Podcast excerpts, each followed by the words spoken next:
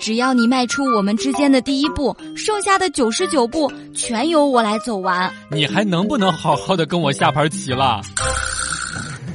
笑不笑由你。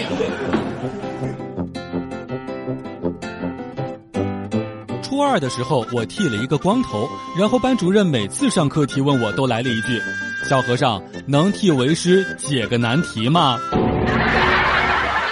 逗比室友每次去理发都是不满意的回来，于是他攒了一个学期的头发，马上就能扎上小辫儿的那一种，兴高采烈的去理发店跟理发师说：“给我剪一个有明星范儿的头发。”后来理发师给他剃了一个光头，说：“徐峥的头型，你看怎么样？”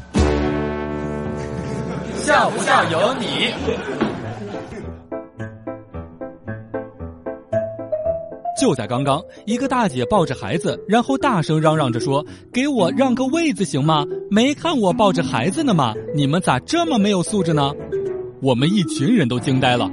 姐呀，咱坐的是电梯，并不是在挤公交呀。山脚下的王二妮儿在去年情人节下班的路上，看见有卖甘蔗的，想吃就买了一根儿。到家之后碰见了她老妈出来溜达，二妮儿的妈妈说：“人家小姑娘都领个男朋友抱着一束花，你再看看你，拎着个金箍棒，跟个猴子似的。”